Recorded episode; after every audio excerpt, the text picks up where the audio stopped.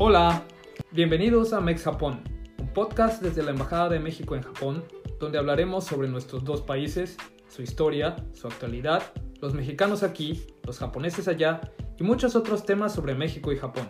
Acompáñenos.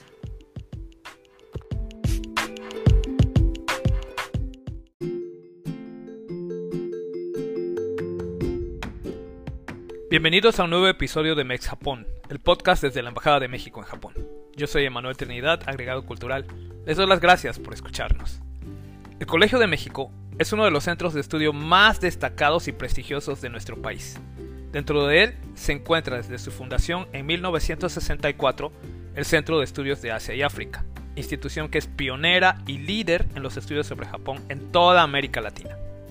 Hoy tenemos como invitado a su director, el doctor Amaury García Rodríguez, quien es todo un experto en historia y arte de Japón.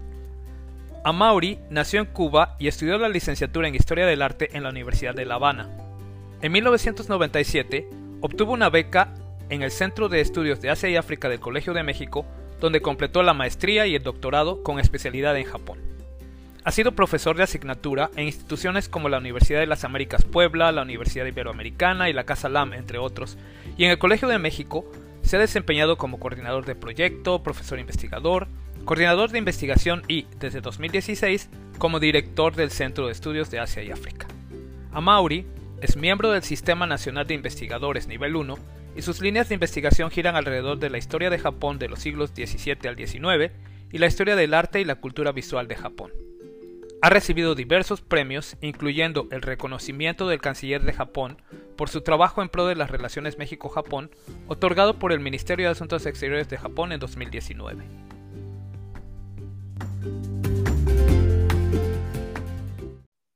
Muchas gracias a Mauri por acompañarnos en nuestro podcast el día de hoy. No, al contrario, Manuel, muchas gracias a ustedes por esta invitación. Oye, generalmente iniciamos nuestras charlas con la pregunta obligada de cómo se origina el interés por Japón. Eh, cuéntanos en tu caso cómo se origina y particularmente considerando que inicialmente estudiaste historia del arte en la licenciatura. Sí, mira, voy a hacerlo lo más sintético posible porque en ocasiones ni yo mismo sé bien cómo empezó. Eh, sí, me queda muy claro, por ejemplo, que cuando yo estaba en la prepa me gustaba coleccionar monedas y billetes de Japón. Mm. ¿Por qué de Japón? Ese es el lado que todavía no he logrado yo averiguar bien de dónde salió eso. Y siempre me han llamado la atención los idiomas, entonces creo que algo que, que sí me, me saltaba mucho era cómo se escribía. Entonces por ahí hubo algún que otro interés así inicial. Después em, me, gustaba la historia de Asia en general eh, y entro, como tú comentas, a, estudiar historia del arte en la licenciatura. En esa época, afortunadamente, había un profesor que daba una clase de lo que se llamaba arte oriental, que era de, mm. de todo un poco.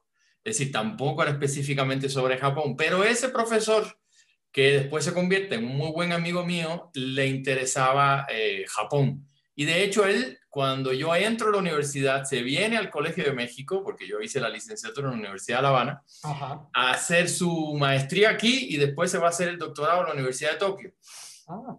Entonces, bueno, ese fue como que un primer acercamiento ya más concreto con, con Japón. Y estando estudiando en la universidad, abren eh, por primera vez en la Universidad de La Habana un curso de lengua japonesa eh, totalmente extracurricular y me metí y bueno, yo creo que ese, ese ya sí fue eh, el que me marcó el camino definitivo. Ya después de eso, yo dije, bueno, a mí lo que me interesa es estudiar arte japonés y ya, pues seguí, eh, llegué a México y ya entré al Colegio de México del que no he salido desde esa época. Y es, eso, eso es precisamente lo que también te, te quisiera preguntar.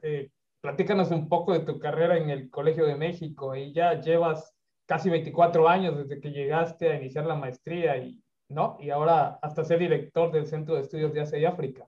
Así es, es decir, yo hago así, miro para atrás y digo, 24 años me parece mentira. es decir, ni me lo creo, si el otro día llegué aquí a México.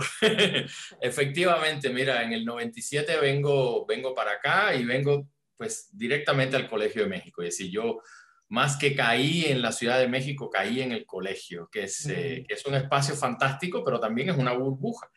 Em, vine a estudiar la maestría, hice la maestría ahí del 97 al 99 en estudios japoneses. Eh, entonces, bueno, hice mi maestría dos años con un eh, nivel de enseñanza japonés realmente fuerte, eran cinco horas, cuatro horas a la semana, de lunes a viernes. era y sigue siendo el corazón de la maestría. Y en el 99 entonces entro al, al doctorado. Em, el doctorado pues fueron cuatro años. Fui un año a Japón a hacer todo el trabajo de investigación doctoral, regresé, defendí y un poco tiempo después que defendí mi tesis de doctorado abre una plaza en el CEA ah. para el área de Japón, concursé eh, y bueno, me la gané afortunadamente porque de verdad que es un privilegio estar ahí, no lo digo ahora por ser director del centro, sino porque es de los pocos lugares en América Latina donde puedes hacer ese trabajo si te gusta, ¿no? Y bueno, empecé como profesor investigador en el año 2008 eh, y en el 16 me nombran director del centro, eh, sigo hasta ahora y ya termino el año, el año próximo y vuelvo otra vez eh, a, mi cubículo de investigador. Oh. Oye, y, pero bueno, como bien apuntas, pues esta es una carrera larga ahí en el Colmex, es tu casa, ¿no? De toda la vida. Así Sobre todo en el Centro de Estudios de Asia y África, que, que, que bien dices que has sido pionero y líder en los estudios sobre Japón, no solo en México, en México sino también en América Latina. Exacto. Y, en todo el mundo de habla hispana. Este, pues cuéntanos un poco sobre las labores que realizan actualmente para impulsar un mayor conocimiento entre México y la región latinoamericana, por una parte, y por otra parte, por, entre Japón y la región Asia-Pacífico. Sí, muchas gracias por esa pregunta. Bueno, de hecho, pues yo soy eh, en, gran parte el resultado de eso, es decir, el Centro de Estudios de Asia y África, desde su fundación, eh, ha tenido un interés muy fuerte en el desarrollo de estos estudios eh, no solo a nivel México, sino desde su inicio estuvo esta idea, esta visión latinoamericana, eh, por cuenta de que eh, en realidad pues la cantidad de espacios para estudiar Asia y África, o en este caso particular Japón, en el mundo de habla hispana, pues no solo eran muy reducidos hace 56 años, como tú dijiste, sino siguen siendo todavía muy reducidos. Es decir, son pocos los espacios, no hay gran abundancia. Eh, muy interesante esto, y hago un paréntesis, porque en las relaciones culturales, económicas, comerciales con Japón en el ámbito latinoamericano y en el mexicano específico eh, han ido en ascenso a lo largo de esos años. Y no siempre encuentras esa correlación, ¿no? entre eh, esa presencia comercial económica de Japón aquí o de México allá y los estudios japoneses acá o los estudios mexicanos allá. Entonces, eh, en ese sentido, yo sí creo que sí eh, es cierto esto de que fue pionero y yo lo veo también un tanto como un centro bisagra dentro del Colmex. Eh, la, que la frase, de, hecho, la frase no es mía, es de la presidenta del colegio, la doctora Yorguli, que ella dice siempre que es un centro bisagra y es verdad, porque sí, nosotros nos dedicamos a estudiar Asia o en este caso Japón. Sin embargo, a través del centro y de los contactos que nosotros tenemos en Japón, también funcionamos como una manera en que esos espacios japoneses puedan conectarse con los otros centros que se dedican a estudios mexicanos y latinoamericanos en el colegio. Entonces, de esa manera, eh, pues nosotros también nos interesa esto, porque al final somos una institución pública mexicana y no solo se trata de formar especialistas en, en Japón o en producir nuestro trabajo académico, sino también hay otro contenido de trabajo que tiene un impacto mucho más social en el espacio público, como, como institución, cómo contribuir también a esto, ¿no? Al, conocimiento no solo de Japón, sino también de México del otro lado. Entonces, bueno, en el sentido más amplio posible, eh, hemos tenido dos misiones fundamentales, graduar especialistas e impulsarlos mucho más allá de los estudios en el Colmex, eh, especialistas en México y especialistas en América Latina, o hemos tenido incluso estudiantes eh, eh, de España, por ejemplo, eh, y eh, muchos de ellos hoy día están en instituciones del ámbito público, instituciones del ámbito privado, o se han dedicado también a la tarea de investigar y de abrir espacios para los estudios japoneses en muchos otros, en muchos otros países. Entonces, en ese sentido, yo creo que esa es, es, una de nuestras misiones y la otra es contribuir al conocimiento original sobre Japón desde México y en español. Somos un centro pequeño, eh, sin embargo, bueno, eh, creo que, eh, hemos trabajado con mucho empuje a lo largo de esos 56 años en cuanto a cantidad de publicaciones, cantidad de egresados. sin embargo, pues todavía hay una necesidad grande de continuar un trabajo mayor con instituciones mexicanas y latinoamericanas, así como también japonesas, en convenios, proyectos. Entonces, en eso también en los últimos cuatro años y medio hemos estado trabajando mucho, es decir, el pensar eventos como las cumbres de rectores, participar en ellos, en, eh, eventos académicos, apoyos a eventos culturales también que se pueden hacer dentro del espacio del, colegio. Entonces, bueno, más o menos eso en un sentido general, igual que eh, empezar a, buscar contrapartes en América Latina, que muchos de ellos son egresados, y, ver qué se puede hacer transversalmente, ¿no? También a nivel América Latina en ese sentido. ¿Y cuáles son los planes a futuro para profundizar la labor del Centro de Estudios de Asia y África, particularmente en cuanto al estudio de Japón? Tenemos, hay mucho todavía por hacer. Ojalá nos alcanzar el tiempo, ¿verdad? Entonces, eh, eh, yo creo que ahí tenemos que seguir trabajando duro en, varias, en varios ámbitos. Bueno, número uno es el que tiene que ver con esa primera misión que te comenté, que es el de seguir formando especialistas. Afortunadamente, en las últimas cuatro generaciones, el área de Japón dentro del Centro de Estudios y África ha vuelto a ser el área con mayor cantidad de aspirantes y de estudiantes. Eso habla evidentemente de que hay un gran interés eh, y por lo tanto de que hay una necesidad por mayor cantidad de espacio. Entonces, en ese sentido, eh, independientemente de seguir trabajando desde el centro por fortalecer el área docente, esperemos poder abrir próximamente alguna plaza nueva para eh, estudios japoneses, ojalá que sí, toquemos madera, eh, y buscar mayores posibilidades de intercambio de ambos lados, es decir, desde México y desde Japón, trabajar en el fortalecimiento y actualización de la biblioteca, que ahí puedo decir que la colección de libros y revistas sobre Japón que tenemos en la biblioteca Daniel Cosío Villegas del colegio, en inglés, en español, en japonés, es la mayor de todo el mundo de habla hispana, eso sí lo puedo decir con gran orgullo. Eh, y es además una, una, una, biblioteca pública, por lo tanto no solamente está eh, al acceso de, de, la gente del colegio, sino de cualquiera que vaya allí. Es decir, yo creo que hay, hay que ir más allá del colegio. Es decir, justamente por esa necesidad y esa demanda, eh, debemos también colaborar con otras instituciones mexicanas para eh, tratar de diversificar las posibilidades de estudio sobre Japón. Eh, en ese sentido, por ejemplo, uno de los principales problemas que tenemos en México y en buena parte de América Latina, con excepción de Brasil, es que no existe una licenciatura en estudios japoneses.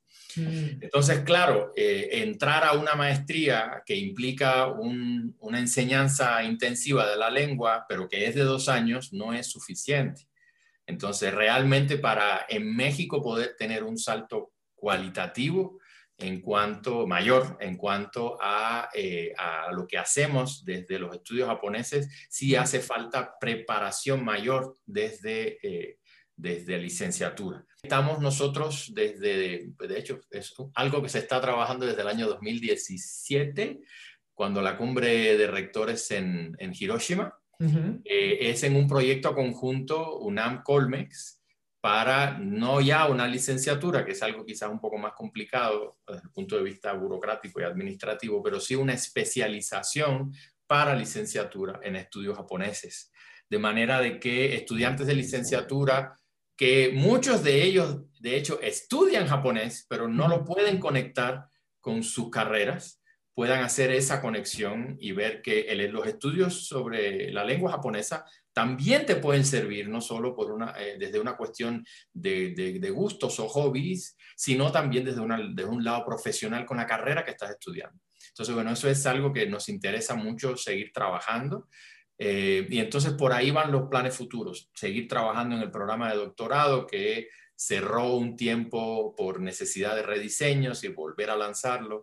Entonces, bueno, en ese sentido, eh, yo creo que pues trabajo hay mucho, nada más que no siempre y no todo lo podemos hacer solos en el colegio. Necesitamos de muchas otras manos para justo poder eh, seguir impulsando esto, ¿no? Pues sí, efectivamente tienes mucha razón en, en que hace, hace falta impulsar una mayor formación de profesionales desde la licenciatura. Y en Japón, en toda Asia, de hecho, en todos los estudios asiáticos. Y bueno, yo quisiera ahora cambiar un poquito el tema, pero también aprovechando que tenemos aquí con nosotros y considerando tu notable trayectoria como estudioso de Japón, pues quisiera preguntarte, ¿cuáles consideras tú que son los principales flujos de intercambio y colaboración cultural y artística que existen entre Japón y México? tanto históricamente como en la época actual. Y sobre todo, un poquito así, ¿cuáles son algunos retos o obstáculos que tú ves para lograr un mayor conocimiento entre nuestros dos países? Sí, esa es interesante. Eh, los principales flujos de intercambio y de colaboración cultural artística, bueno, definitivamente han habido muchos. Es decir, México y Japón no solo tienen una relación formal, oficial, diplomática desde hace mucho tiempo, sino esos vínculos han sido desde mucho tiempo atrás, el famoso 400 aniversario de los contactos entre México y Japón, ¿no? Es decir, desde el galeón de Manila, todos los objetos japoneses que pasaron por México, muchos de ellos se, que, se quedaron e sirvieron de base para iniciar otras prácticas de, de producción de objetos culturales, sino también de gente esto pues siguió y yo ahí yo, si me preguntas cuáles hayan sido los principales, pues yo creo que a nivel, por ejemplo, de intercambios educativos o académicos, han habido muchos y siguen habiendo muchos. Es decir, eso es algo que pues nosotros podemos decir que hay que desarrollar más y sí, pero eh, sí, históricamente eh, esto ha sido bastante intenso, no solo en el campo de las humanidades, de las ciencias sociales, sino también de las ciencias duras, eh, la ingeniería, etcétera, etcétera. Entonces, yo creo que eso es algo que ha estado siempre muy presente. Y el otro es de la colaboración cultural y artística. Mm, en ese sentido, pues, en mis 24 años, por ejemplo, que yo llevo acá, y ahora con la experiencia de trabajo que cita hablada, la exposición y demás, eh, es decir, te das cuenta de que en México desde finales del 19 y desde el principio del 20 se organizaban exhibiciones eh, sobre Japón, se escribía en la prensa sobre cultura japonesa. Es decir, en ese sentido, eh, esa presencia de Japón en, el ámbito cultural mexicano y artístico sí ha estado muy presente. Ha habido influencia también, por supuesto, de los japoneses acá. Y yo creo que desde el lado de, México hacia allá, también ese intercambio ha sido, ha sido fuerte. Eh, también hay casos de exhibiciones de arte que, eh, que han, se han montado en Japón con objetos mexicanos. Entonces, eh, yo creo que sí, que se puede hacer más, yo creo que se puede hacer más y yo creo que debemos también hacer más de ambos lados. Sabemos, y aquí, pues bueno, podemos entrar al otro peliagudo punto de la pregunta, de que hay muchos, eh, muchos detalles que pueden eh, obstaculizar un poco ese intercambio y dependen de muchas cosas. No sé de qué manera se puede involucrar al sector privado también en la difusión cultural de México a Japón y de Japón a, México. Es decir, la mayoría de las veces eh, la participación del sector privado en este ámbito cultural y artístico es bastante, bastante poca. Y otro, otro de los retos grandes em, que yo creo es eh, ir rompiendo poco a poco los estereotipos. Y eso es algo que se va más allá de la relación México-Japón, eso pasa en todos lados. Yo creo que eh, cada vez y a lo largo de la historia pues se han roto más y más estereotipos. Eh, sin embargo, todavía hay mucho trabajo que hacer con eso. Y esos estereotipos yo creo que se rompen justamente con un aumento en esos intercambios, con tratar de acercarnos y de vernos un poco más de cerca, más allá de las películas que vemos o de los imaginarios, ya sea de la geisha o del samurái o, del, o del, sombrero y del tequila, independientemente de que no, estoy, no tengo nada en contra del tequila, pero, eh, pero ir más allá y ese acercamiento yo creo que, que, es, que sigue siendo necesario. Si mientras más nos acerquemos, mientras más nos veamos como personas con los problemas que tenemos como seres humanos, tratemos de entendernos y a pesar de las diferencias, ver un poco más allá. Y aquí yo sí creo que la cultura y el arte sí tienen un, peso importante, pues eso va a ser yo creo que un, punto de quiebre justamente de, de, algunos de esos obstáculos. ¿no? quiero aprovechar también un poquito para preguntarte eh, sobre, tocaste este punto de las exposiciones sobre tablada en las que tú has estado muy involucrado. Cuéntanos un poco más de todas estas exposiciones, de estos eh, eventos importantísimos, artísticos, culturales, en los que se ha difundido la, la, amistad entre México y Japón y en los que tú has estado involucrado. Históricamente hay muchos, ¿sí? desde el de 1910 por el centenario y la exposición japonesa que se hizo, eso es algo también interesante por ahí para, rascar un poquito más. Eh, en cuanto al, al, trabajo mío en concreto, pues ha sido muy, muy específico eh, con, eh, con, temas vinculados a la estampa japonesa, ¿no? que es lo que, lo que, yo, lo que yo más he trabajado. Es algo que me apasiona mucho también, no solo la investigación, sino también el, el poder trabajar con piezas y el poder pensar exhibiciones, ¿no? Entonces, en ese sentido, por lo menos en las que yo he estado involucrado aquí en México, hay dos eh, muy concretas, que fue la exhibición de Ukiyo-e, que, que se hizo con la colección de Carrillo Gil en la primavera del 2012, y mismo en el Museo Carrillo Gil. Es una, es una muy buena colección de estampas japonesas que tenemos, que, eh, de la que se desconoce mucho porque se ha exhibido también pocas veces fue interesante porque lo que se trató de hacer fue poner a dialogar las estampas ukiyo-e de Carrillo Gil con obras de arte contemporáneo de artistas mexicanos y japoneses que de cierta manera eh, se inspiraban en el ukiyo-e o que para la exposición se inspiraron en el ukiyo-e. Fue, fue realmente muy exitosa, es decir, fue muchísimo público y yo creo que funcionó muy bien esta idea de poner a dialogar arte contemporáneo de los dos lados con las estampas, ¿no? Eh, la otra eh, exhibición en México en la que he estado involucrado es en la de tablada que se hizo el año antepasado, en el verano del 2019, ahí en el Museo de Bellas Artes, y es eh, la primera vez que se exhibe la, colección de arte japonés de tablada, o lo que queda de ella, ¿no? Igualmente, eso requirió un trabajo de investigación fuerte porque pues no, es, no había nada documentado eh, eh, y eso llevó años, eh, hubo mucha gente, no solamente participé yo, participaron colegas de la UNAM, participaron de hecho colegas de Japón también y salimos también muy contentos con, esa, con esa exhibición de, Bellas Artes. Esa, esas han sido mis únicas dos mm. participaciones en exhibiciones en México.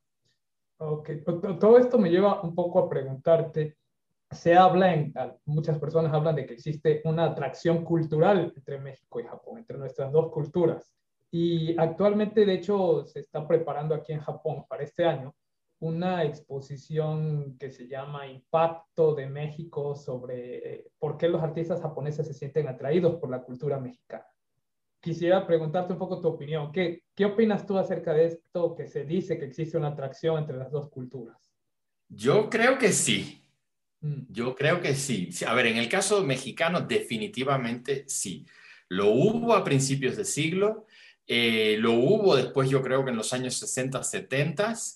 Mm, si yo hago así echo para atrás en el propio Colegio de México, por ejemplo, por ejemplo en los finales de los 80 y principios de 90, Japón también era el área que mayor cantidad de aspirantes recibía. Es decir, también había un interés, nada más que, bueno, ahí el interés quizás era un poco diferente. Es decir, era el empuje económico y mucha gente estudiando eh, cuestiones de comerciales o relaciones internacionales. Em, y hoy día, pues, no, no, tenemos que hablar mucho de eso, del, impacto de, los productos culturales contemporáneos japoneses en, en México y en muchas otras partes del mundo. Entonces, en México es claro, hablas con los muchachos y te queda claro de que lo japonés ha formado parte de su vida de alguna forma.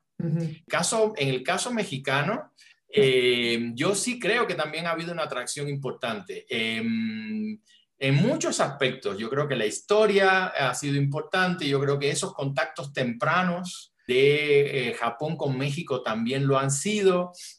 El mismo hecho de que eh, del tratado que se firma en, 1888 eh, es también un punto importante en la historia de Japón que para ellos también fue clave.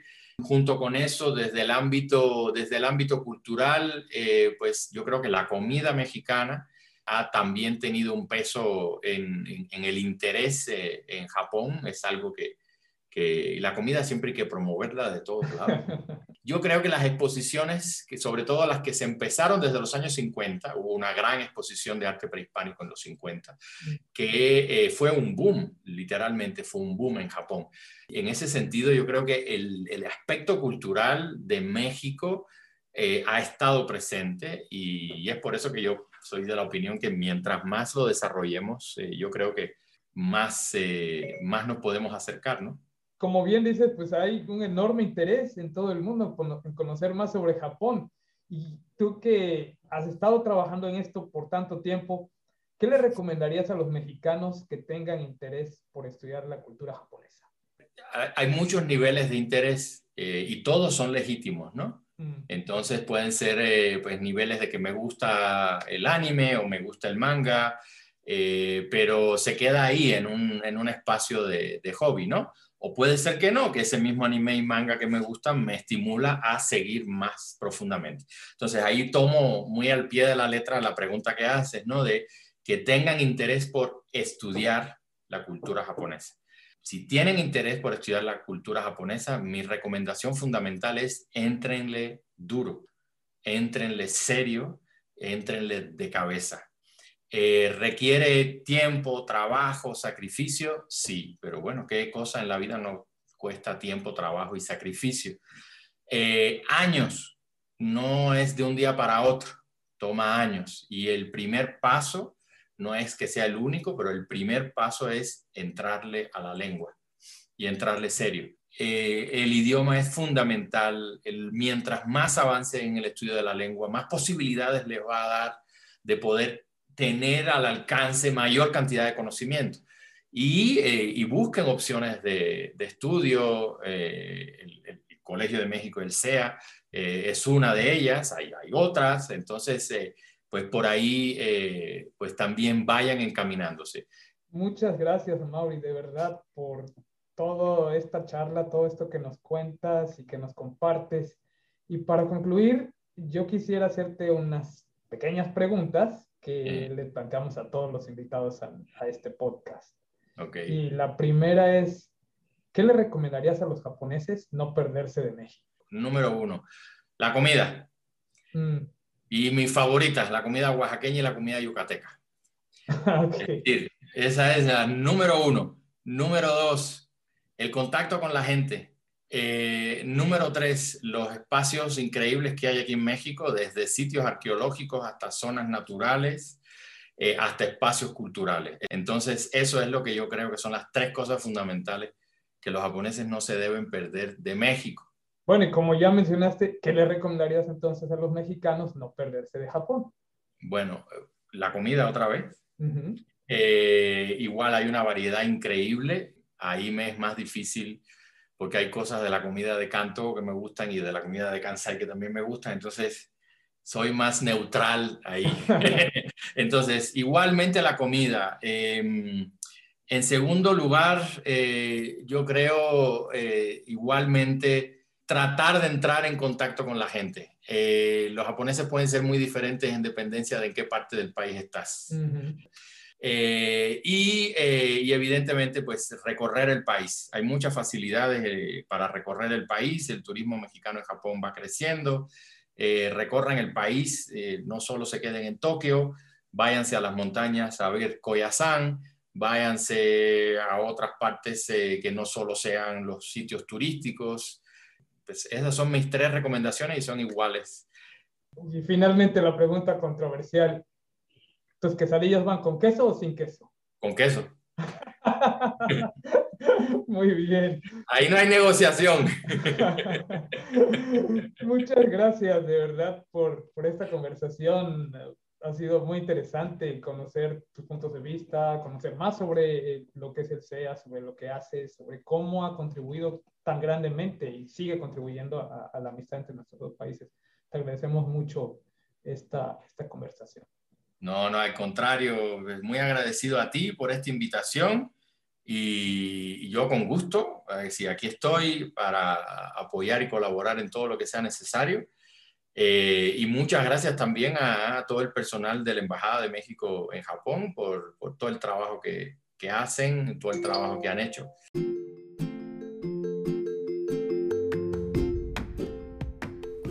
Concluimos así este episodio del podcast Mexapón, agradeciendo al doctor Amaury García Rodríguez el compartir con nosotros su extenso conocimiento sobre Japón. Más información sobre él y sobre el Centro de Estudios de Asia y África del Colegio de México la pueden encontrar siguiendo los enlaces que están en las notas del episodio. Los invitamos también a enviarnos sus comentarios, sugerencias o preguntas al correo electrónico infojpn.sre.gov.mx. Sigan nuestro podcast en Spotify o escúchenlo a través de YouTube y compártanlo con todas las personas interesadas en la amistad entre México y Japón. Por supuesto, los esperamos siempre en todos los episodios que producimos tanto en español como en japonés. No dejen de escucharnos. Hasta pronto.